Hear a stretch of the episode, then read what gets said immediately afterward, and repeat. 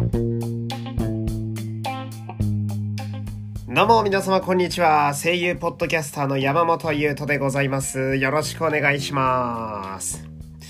さあ、えー、今日でですね、えー、このラジオ、なんと、まあ、この普通に喋る感じの回がですね、第200回目でございます。ありがとうございます。ありがとうございます。いやー、これは一重にですね、えー、いつも聞いてくださるリスナーの皆様のおかげでございます。えー、最近はね、前、ポッドキャストアワードのね、パーティーなんかにも参加させていただいて、まあ、その、作ってる側の皆様にもですね、えー、ちょっとこう、ぼちぼちと、えー、聞いていただけるようになりまして、まあ、本当にいろんな方が、えー、いつもラジオを支えてくれていて、嬉しいなと思う限りですよ。うん、まあ、やっぱり、私もやる気がね、えめちゃめちゃ出るわけなんですけれども、うん。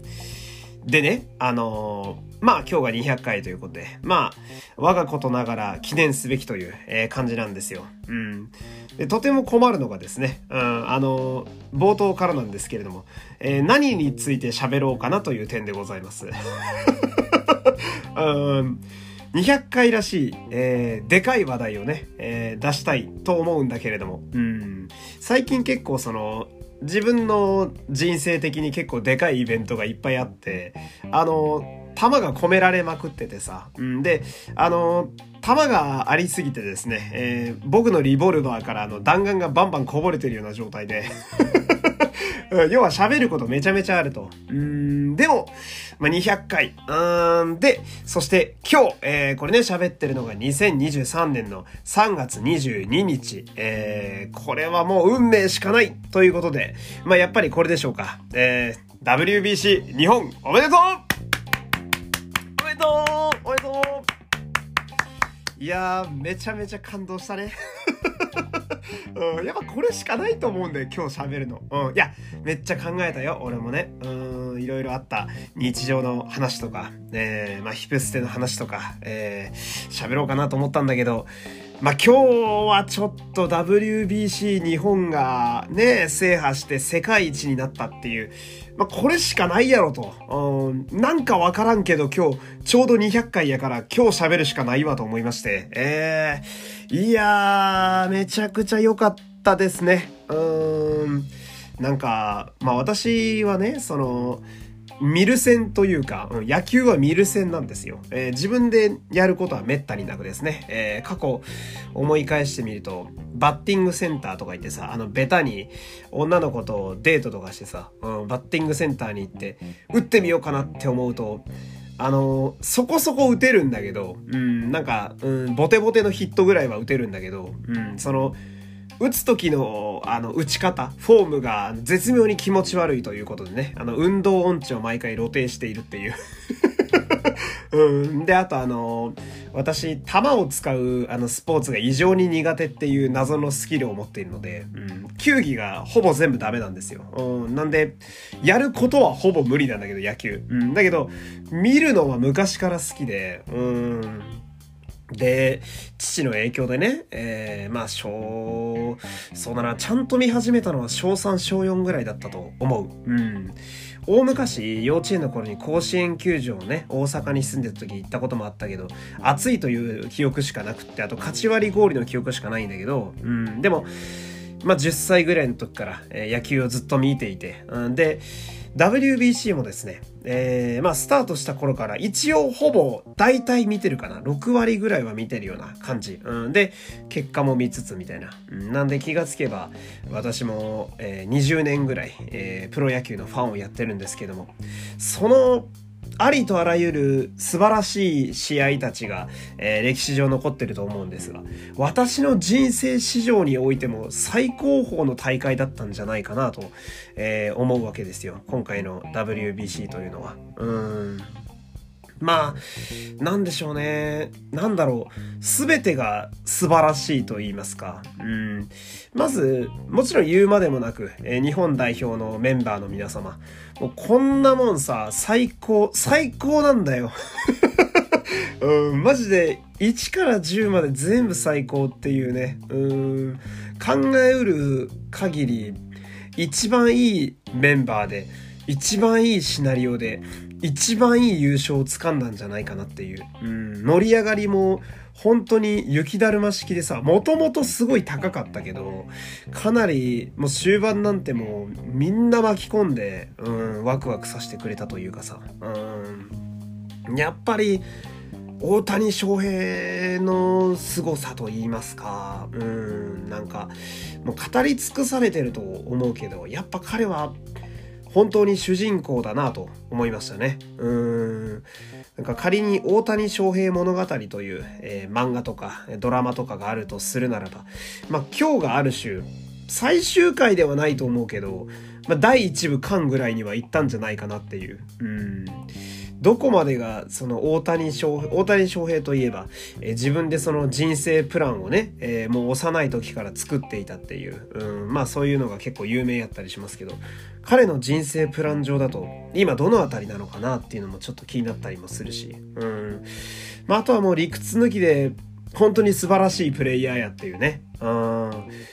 ずっと気持ちいいんだよな、彼のプレイとか、あと、その表情だったり、愛嬌だったりとか、うん、コメントも、うーん、ただ、なんだろうな、その言葉を発するというよりは、一言一言にずしっと重みがあって、だけど爽やか、みたいなさ、うーん、なんか、彼が本当に主役だったなって思うし、で、私は、あのー、今日はね、ラジオでね、えー、最終戦、決勝戦、バーサスアメリカをね、ちょっと楽しみませてもらったんですけれども、あのー、やっぱなんか漫画すぎたな、最後、特にさ、うん、ダルビッシュから大谷翔平にピッチャーが最後、繋がってさ、で、一番最後に、あの、マイク・トラウトっていうね、アメリカ最強のスラッガー、アメリカどころか、地球で一番打つって言われてる選手、が、一番最後にラスボスとして出てきて、うん、で、それに対して相手するのが、まあおそらく地球で一番野球が上手い男、大谷翔平。うん、で、野球の神様に愛された男、大谷翔平。うん、で、この勝負する大谷とトラウトは、同じチームのチームメイトで、しかも親友っていうさ、いや、ちょっとシナリオが良すぎるなっていう。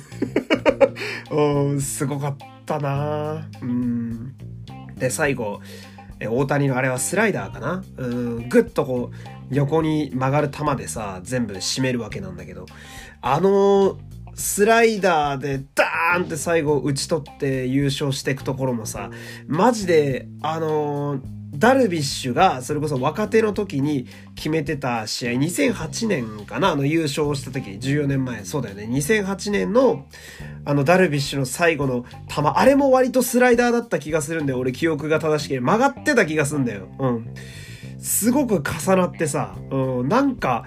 こんなドラマチックなことあるみたいな、すべてが、ちょっとできすぎてないかっていうぐらいのシナリオになっていて、うん。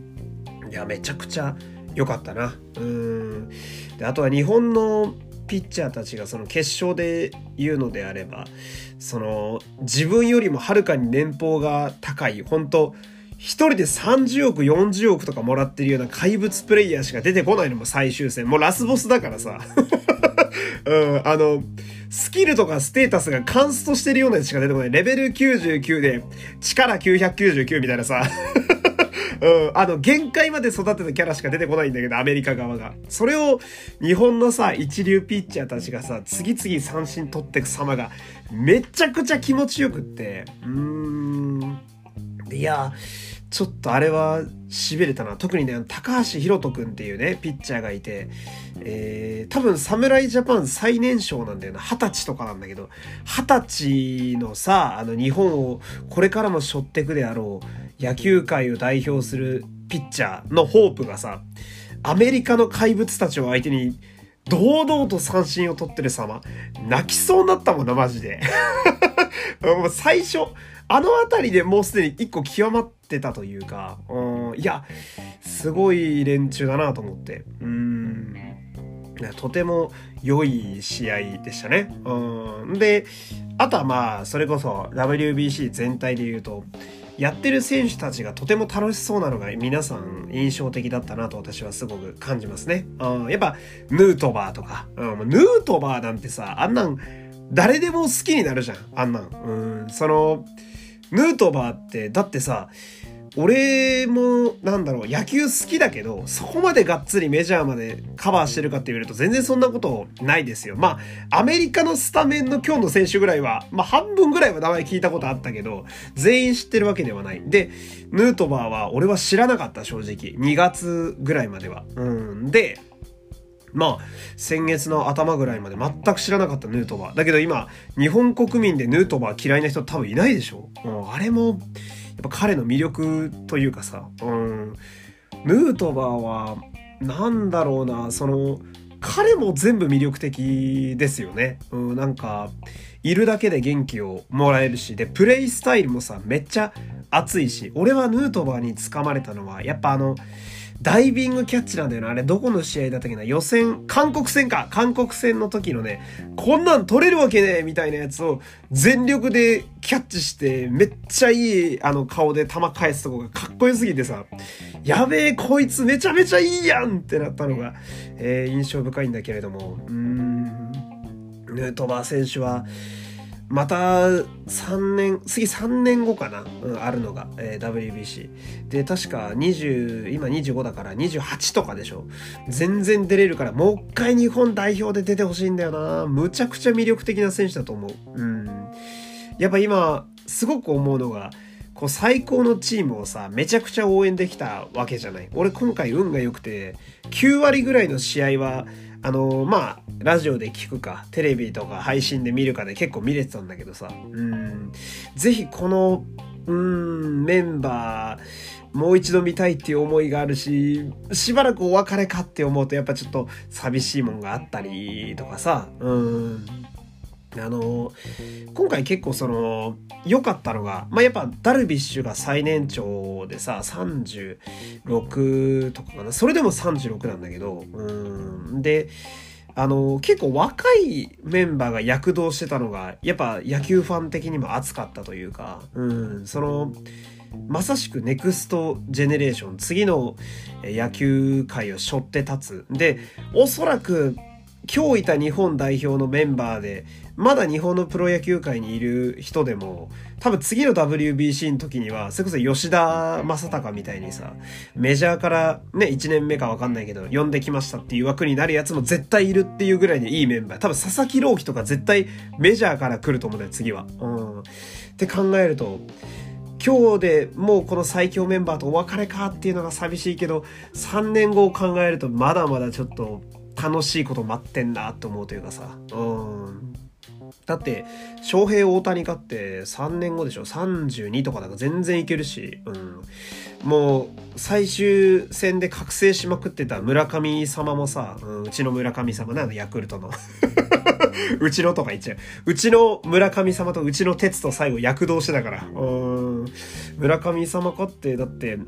まだ23とかだから、に次26。26なんてもう、バッティングにさらに油乗ってますよ。うん。彼はあんまり注目されないけど、実は足もすごく速いから、うん、そこら辺、さらにそう総合力アップするだろうし、うん。あとは、山本由伸が非常に良かったですね。ピッチャーでね。うん。めっちゃ冷静に淡々と打ち取っていく様が、すごいな、こいつマジでって思って。うん。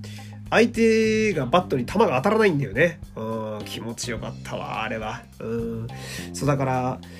お別れか、この、ね楽しかった応援期間終わりかなんて思いつつも、だけれども、うん、確実に次は、えー、こう、繋がっている感があって、うん、すごくいいなと思いますよね。うん、だから、なんかやっぱ素人のこの一野球ファンから見ても、うん、今回のその WBC っていうのは、やっぱ野球って面白いんだなって思うそのファンの方も増やしただろうし、うん、で旋風もあのやっぱ日本とか世界的に巻き起こしたところもあるし、うん、で次の、えー、世代も確実に、うん、また出てくるだろうなって思わせてくれたのがやっぱ嬉しいですよ。うん、これちょっと時期がなかなかね、あの、いいなと思ったのが、今まさにあの、春の、えー、高校野球やってましてね、うん、まあ、選抜のね、甲子園に続く春の、今高校大会やってんだけど、きっとあの、今ね、あの、めちゃくちゃ青春で頑張ってる高校生たちの中にもさ、次3年後の WBC で代表入りしてるスーパースターがもしかしたらいるかもしんないって考えるとすごく熱いじゃないですか。うん。だって、さっき言った高橋宏斗君って二十歳だったってことはさ、まあ今年3年生の高校生の子がさ、そのままプロ入りして、まあ結果出せば、全然3年後の WBC にいること、まあありえなくはない話ですからね。うん。だから、すごくなんか、野球の面白さと、これからまだ野球ってどんどん広まっていきそうだなってすごく感じましたよ。うん。で、あとは、やっぱチェコかな。うん、チェコ良かったですよね。うん、試合自体もなんか、すごくこう、スポーツマンシップに溢れているというか、お互いがお互いをリスペクトしている感じがすごく気持ちよくってさ。うん、で、なんだろうな、まあ雰囲気もすごく良くって、で、チェコの選手たちもさ、なんかすごく真摯な方が多くって、で、チェコの方々はバックグラウンドも結構熱いものがあったりとかさ、チェコ自体でその、野球があんまり流行ってなくって。でスタメン全員が実は本業が全員別にあって、うん、監督なんて普段は医者をやってたりとか、うん、あの世界の大谷翔平を三振に打ち取ったとんでもねえコントロールのむちゃくちゃなピッチャーが実は普段はあの街で電気技師をやっているとかさ。なんかそういう本当に漫画みたいな設定のチームチェコだったんだけど。うん。チェコもなんかあの試合が良かったっていうことがあってものすごく久しぶりにチェコで野球が生中継になったりだとか、うん、なんか世界中からチェコにすごい反響があったらしくってね、うん、マジで次に繋がってんじゃんって思いますよね。うん、これであのもし次の WBC でチェコが上がってきてさであのチームのスタメンメンバーがさ全員プロの野球選手として登場してきたらむちゃくちゃ熱いっすよね。うん。で、彼らはさ、その、まあ日本の野球少年たちが大谷翔平に今憧れてプロをね目指すのと同じでチェコのメンバーもみんな大谷翔平が好きなんですよ。うん、サインくれとかさユニフォーム交換できないのとかさいろいろこうやり取りとかしてて、うん、で大谷翔平に憧れてさあのどうしてもこう本業としかねあの野球が一緒にできないっていうそういう方々がさ大谷翔平と戦って憧れたことによって次の WBC で大谷翔平と同じプロ野球選手として登場してきてさで万一チェコからメジャーに行ってる人とかいたらくっそ熱いじゃないですか。絶対にそんなの日本とまた勝負してほしいし。うん。なんかすごく良かったですよね。うんでイタリアじゃねえや、えー、チェコはそのなんだろう。やっぱ見てる側我々こうファンからするとさやっぱすごく好感の持てるチームやみたいな、うん、でなんかファンだけで結構盛り上がってるのかなと思いきや日本とチェコの選手たち同士もねぼちぼち交流があったりなんかしてあの個人的にはあのアメリカ入りした時のさ日本代表メンバーの中で大谷さんがあの帽子かぶって出てきたんだけどその帽子がチェコの帽子だったっていうのがあれ激アツでしたよね。マジでね。うん。でやっぱ大谷翔平ってそういうことをさらっとやるからさよりかっこいいとこあるじゃないですか。うん。そのまあ散っていったっていうか、うん、倒してかつリスペクトして、えー、楽しく戦えた相手の野球チームのことも踏まえてかわかんないけど、えー、頭に帽子かぶってさ出てくるっていう。で、特別そこに何かを言及することもなく、えー、歩いていくっていう、うん、めちゃくちゃかっこいいですね。あ最高だなと思いますし。うん、あとあれだ、もう一個思ったのが、大谷翔平って、その、なんだろう、やっぱでかいっていうのがあるわけよ。うん、俺すごく今回の大会で思ってたんだけど、うん、大谷翔平ってめちゃくちゃでかいんだよね。うん、で、あのー、その、まあ、日本人から見てさ、うん、その、でかいってのはわかるじゃない。うん、大谷翔平が日本人離れした体格で、まあ、かつ凄まじいトレーニングを重ねてるから体がでかいっていうのはわかるじゃん。うん、でも、まあ言うても日本人の範囲やろとか思ってたわけ私なんかは。うん。でさ、いざ世界大会が始まってみると、世界大会のメジャーリーガーとかの選手ですら大谷よりちょっとちっちゃいんだよね。だからなんか、マジで地球でもトップレベルにでかいんじゃないかなと思うんですよ、大谷翔平って。うん。なんか、その圧倒的体格もすごく主人公感があって俺は好きでしたね。うん。あの、めちゃくちゃいい試合したあのメキシコにさ、あの、なんだっけな、アロザレーナか。アロザレーナっていうね、えー、選手がいるんだけど、アロザレーナはですね、あの、どの選手かっていうと、あの、めちゃくちゃ守備が上手い選手ですよ。あの、誰だっけ、岡本のホームランをキャッチして無表情で仁王立ちしてたあの選手。あれ、アロザレーナって言うんだけど、アロザレーナってめちゃくちゃでかいんだよ。うん。あと腕が丸太みたいに太くってさ、とんでもねえ、あの、バカでかい選手なんだけれども、大谷翔平と、あの試合前にさ、並んでたの、アロザレーナが。うん。したら、大谷翔平の方がでかいんだよ。いや、マジでバグってんじゃないかなっていう。うん。ほぼチートっすよね。だからね。うん。いや、すごいなって思う。うん、いや、こんなに、こんなにでかい日本人いるかっていうぐらいにはさ、うん、すごくでかくって、うん、あれは興奮したな。同じ日本人であることにちょっとこう、グッとくるというか、うん、あのマウンドの中で一番でかい大男が日本最強の選手ってやっぱすごい状況だなって毎度思った。うんどの試合見てても凄まじいデカさ。で、投げて打てるし、あとバントもできる。お前バントもできんの？みたいな。逆に何ができないんだよっていうね。うん。なんかピーマン苦手とかそういうのあってほしいな。でも大谷翔平レベルだったらピーマンが苦手でも正直愛嬌になっちゃうけどな。うん、それは思ったりなんかして。うん。で、やっぱね、一通り終わってみて思うのが、あれですね、栗山監督の素晴らしさというか、この人徳の高さというかさ、うん、彼は本当菩薩のような方ですね。うん、で、その、やっぱ人情っていう部分が結構あって、うん、その信じて選手を使い続けるとか、あとやっぱり、基本ネガティブなことはあまり言わないんですよね、彼って。うん、まあ、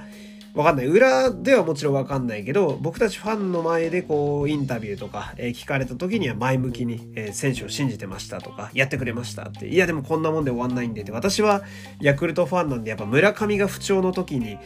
その、まあ、栗山さんがすごく褒めてくださるというか、いやいやいや、彼はあんなもんじゃないんですよって言ってくれるのがすごい嬉しかったし、うん。こうやっぱ徳の高い方ちょっとしたお礼とかでもすごい深かったりするしさ、うん、やっぱすごいマジで名称だなって思ったりしたんだけど、うん、で今回で思ったのはそのまあ栗山さんの人柄がいいことはもちろん知ってるというかさ、うん、まあプロ野球ファン的には彼は結構こう人情の人ってのはすごいあると思うんだけど。なんか今回ですごくこう勝負師っていうところの印象も私はついたんですよ。なんかこう、頭脳も回るというかさ、うん、作戦がめちゃめちゃちゃんと当たってんだよね。うん。で、その、まあ戦略的な部分で、まあピッチャーの系統とか、うん、ここでダイソーにじゃあシュートを出そうとかさ、シュートなんて死ぬほど足速かったじゃん。あの、メキシコの最後のとこの、あの、ベースランニング、バグみたいな速さだったからね、あれマジ、あの、見、見逃してる方見てほしいんだけど、俺は大谷が帰ってきたかと思ったら、もうシュートが帰ってきてたからね。うん、まあ、その、戦略という部分の目もある、彼は。山本優斗のラジオというと。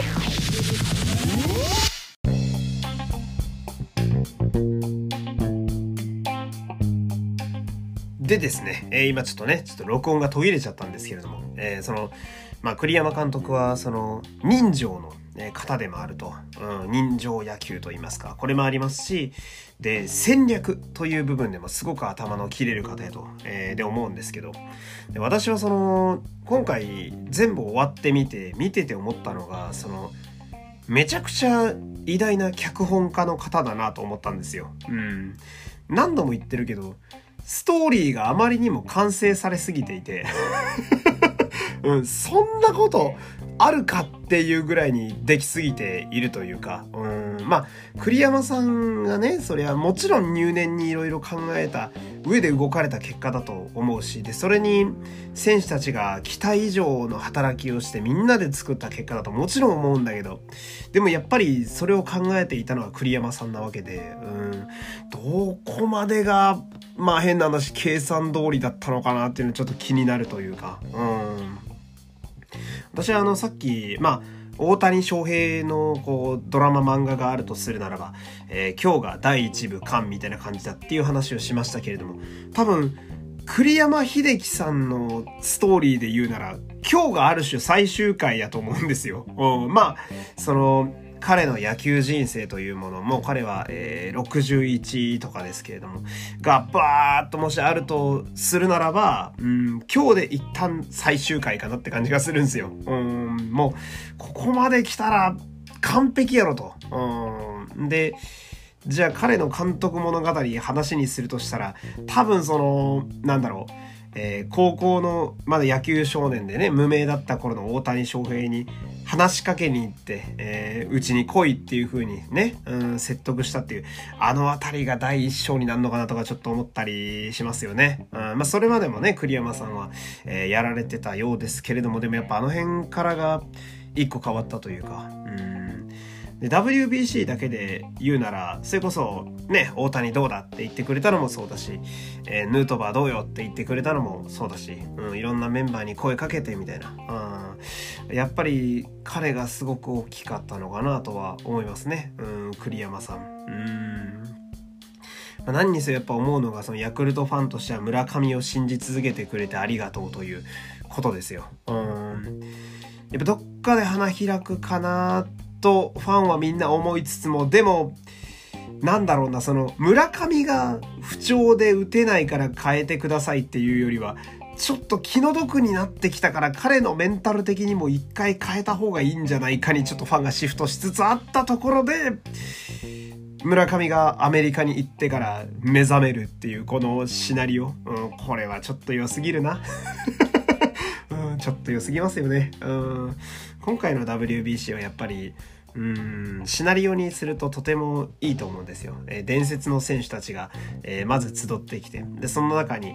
えー、ヌートバーっていう誰も知らない新キャラクターが混ざっていて、そしたら、その新キャラクターがとても魅力的で、うん、で、その新キャラクターたちもね、えー、こうチームに、えー、加わりつつも、えー、吉田とか大谷とかダルさんとか、うん、その、えー、日本にいない、えー、追加メンバーたちがよりチームを盛り上げていってで出てくる敵チームもみんなとても個性的、うん、でその中には主人公大谷翔平のチームメイトなんかもいたりなんかして、うん、やっぱそのチームメイトってのも熱いですよね。うん、当たり前だけど、同じチームにいる以上はさ、勝負することはないわけだから。うん、だけど、この場では勝負できると。うん、で、そんなこともありつつ、なんやかんや勝ち抜いていって。うん、で、メキシコ戦とか、うん、さっき言った、守備がとんでもなくうまく野球にあの愛されすぎているアロザレーナという選手は、えー、昔あの幼い頃に父を亡くして、え、家族と一緒に、え、亡命して命がけで死に物狂いでメジャーまで上がってきたという彼の人生もマジで漫画みたいな人生で今度なんか映画になるらしいんだけどそのぐらいの、え超キャラモリモリの人がどんどん出てきてみたいな。うん、で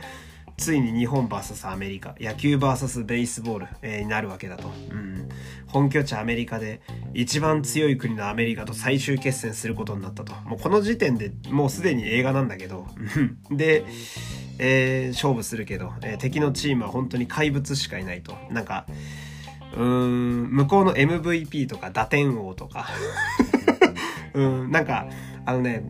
魔球を投げれるピッチャーがいるんだよね。名前忘れちゃったな。あの、チェンジアップなのにめっちゃ横に曲がる。チェンジアップって下にストンって落ちる球なんだけど、あの、チェンジアップなのにカーブみたいに横に曲がるエアベンダーっていう、そいつにしか投げられない魔球持ってるピッチャーとかいるんだけど、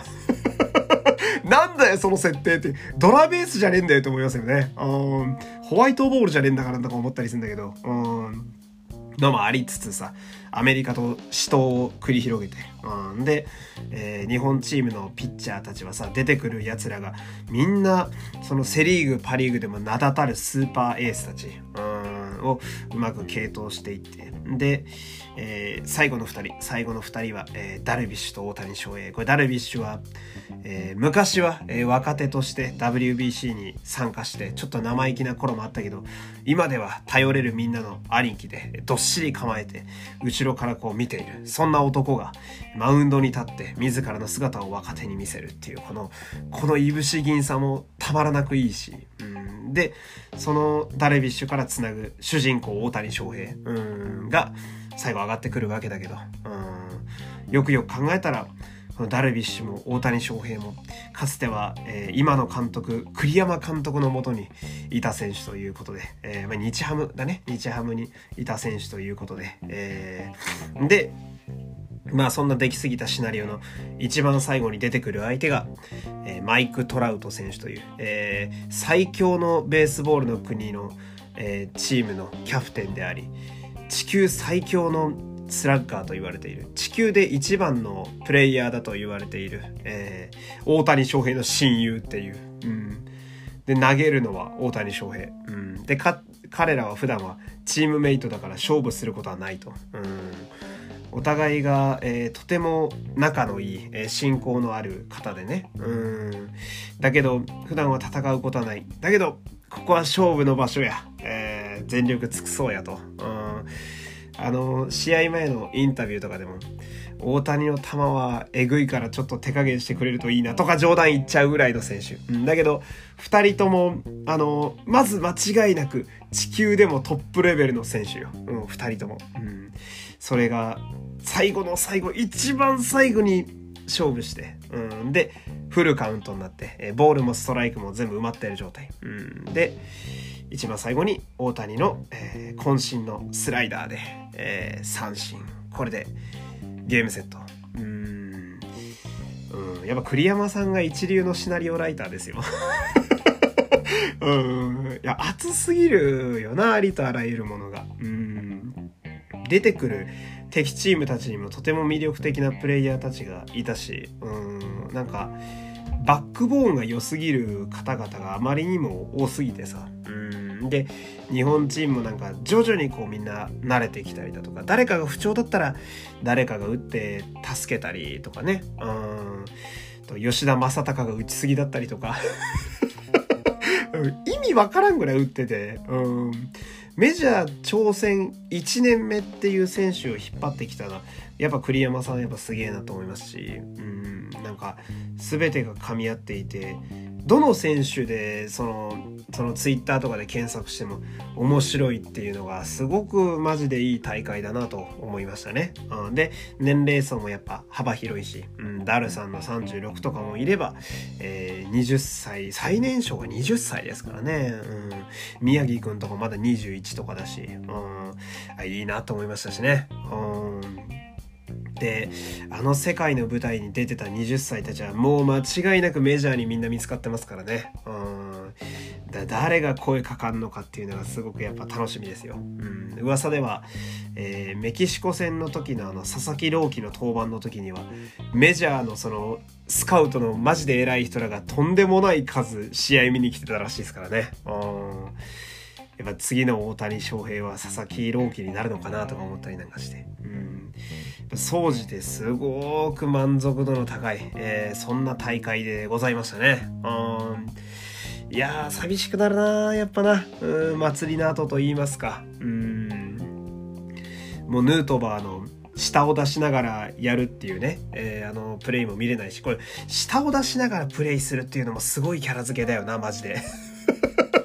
そのバトル漫画とかに出てくるさ、あの、バトルジャンキーじゃん。戦いが好きすぎてさ、ちょっとネジ外れちゃってるタイプのキャラじゃん。あの、敵を攻撃しながら舌出して、ヒャッハーとかいうタイプのキャラじゃん。うん。で、ヌートバー割とプレイスタイルそれだからさ、撃った後、犬みたいに舌出しながら猛ダッシュすんの。最高だよね、キャラ付け。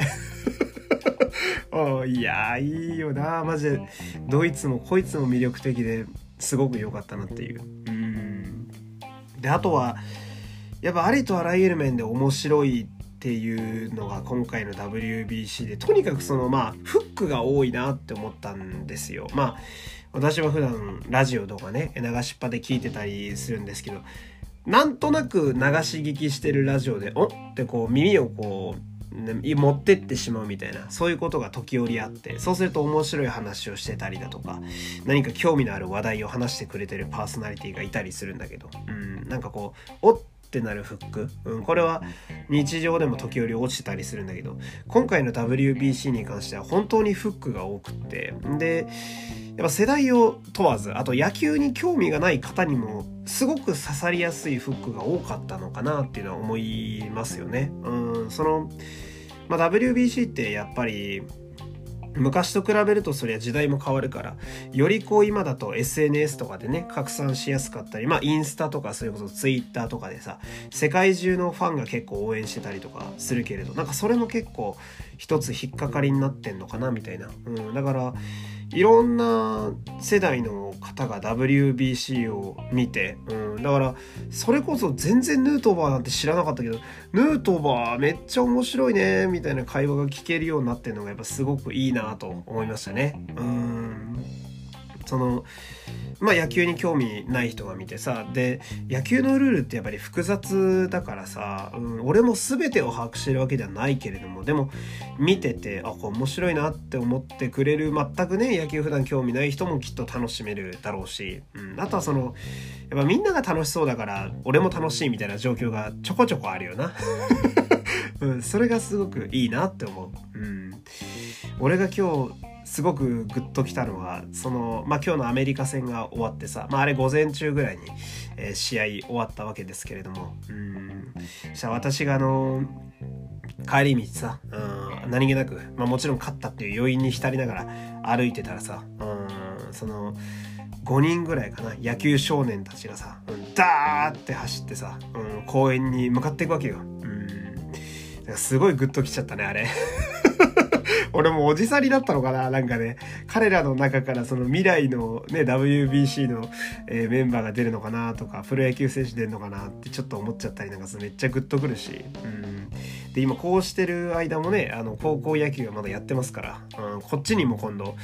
ね、うん、スターが出るのかなって思うとグッときますし、うん、あとは、まあ、こぼれ話をしましては、えー、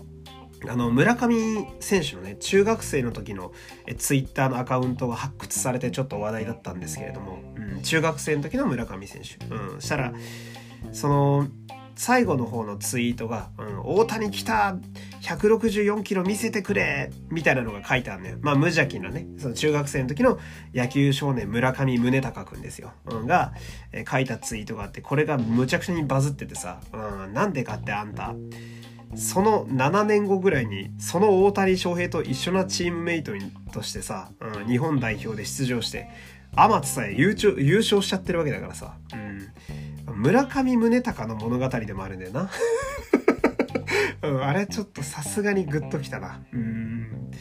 主人公が多すぎるな今回の WBC は。でもそれがやっぱいいんだろうな。いろいろこう感情移入できる選手が多いというか。うん本当に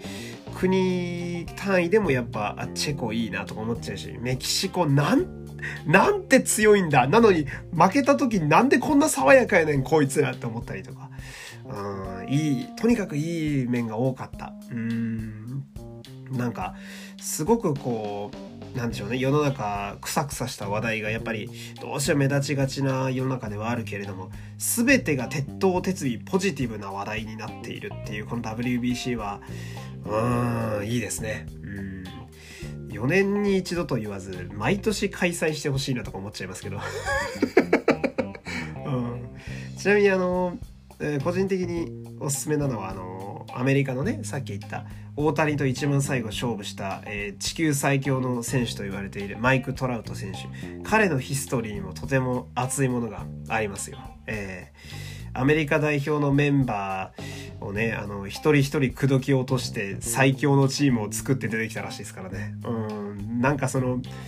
えこんなにその魅力的な話題なくても見るよっていうぐらいにとてつもなく魅力のある大会でしたね。うん、なんか誰をつまんでも味がするというかさ非常にいいなと思いますよ。うんなんか私も久しぶりに野球を見てとても熱くなれたというか、えー、総じて良かったですね。うん。本当に今野球の話しかしてなくて申し訳ないんだけど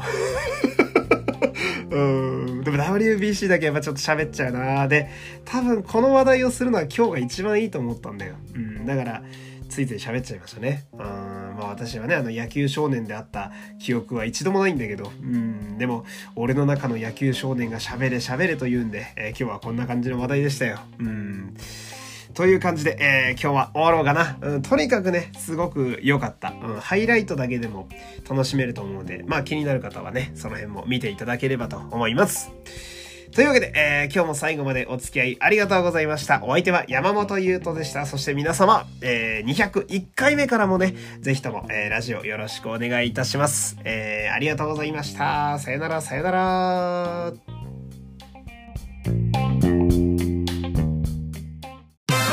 山本優斗のラジオというと